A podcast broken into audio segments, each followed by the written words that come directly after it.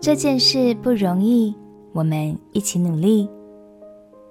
朋友平安，让我们陪你读圣经，一天一章，生命发光。今天来读创世纪第七章。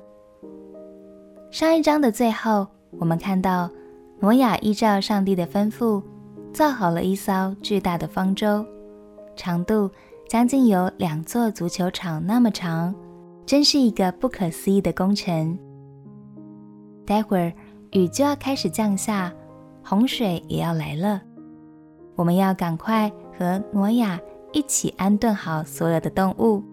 相信上帝也一直在其中帮助我们哦。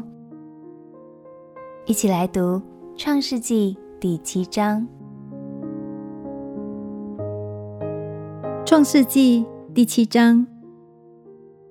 耶和华对挪亚说：“你和你的全家都要进入方舟，因为在这世代中，我见你在我面前是一人。凡洁净的畜类，你要带七公七母；不洁净的畜类，你要带一公一母。空中的飞鸟也要带七公七母，可以留种，活在全地上。因为再过七天，我要降雨在地上四十昼夜。”把我所造的各种活物都从地上除灭。挪亚就遵着耶和华所吩咐的行了。当洪水泛滥在地上的时候，挪亚整六百岁。挪亚就同他的妻和儿子儿妇都进入方舟，躲避洪水。洁净的畜类和不洁净的畜类，飞鸟并地上一切的昆虫，都是一对一对的，有公有母，到挪亚那里进入方舟。正如神所吩咐挪亚的，过了那七天，洪水泛滥在地上。当挪亚六百岁二月十七日那一天，大渊的泉源都裂开了，天上的窗户也敞开了，四十昼夜降大雨在地上。正当那日，挪亚和他三个儿子闪、含、雅弗，并挪亚的妻子和三个儿妇都进入方舟。他们和百兽各从其类，一切牲畜各从其类，爬在地上的昆虫各从其类，一切禽鸟各从其类，都进入方舟。凡有血肉、有气息的活物，都一对一对的到挪亚那里进入方舟。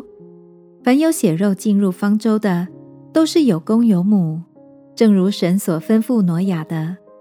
耶和华就把他关在方舟里头。洪水泛滥在地上四十天，水往上涨，把方舟从地上漂起。水势浩大，在地上大大的往上涨，方舟在水面上飘来飘去。水势在地上极其浩大，天下的高山都淹没了。水势比山高过十五肘，山岭都淹没了。凡在地上有血肉的动物，就是飞鸟、牲畜、走兽和爬在地上的昆虫，以及所有的人都死了。凡在旱地上鼻孔有气息的生灵都死了。凡地上各类的活物，连人带牲畜、昆虫以及空中的飞鸟，都从地上除灭了，只留下挪亚和那些与他同在方舟里的。水势浩大，在地上共一百五十天。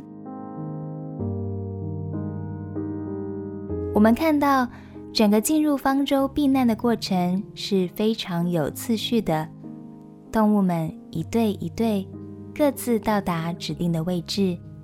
这其中有天赋的引导，也有挪亚沉着的指挥，彼此配搭的很好。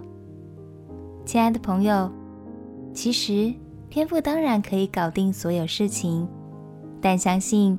他更喜欢有你一起同工的时光哦，所以让我们在各样的事上和他一起努力吧。不管是经营关系，或是教养孩子等等，当我们按照天父的心意与他同工，就要收获美好的果实。我们一起来祷告，亲爱的天父，求你让我在生命的各个领域中都能与你同工，和你同行，结出美丽的成果。祷告，奉耶稣基督的名求，阿门。祝福你，喜乐的与神同行，享受丰盛的生命。陪你读圣经，我们明天见。耶稣爱你，我也爱你。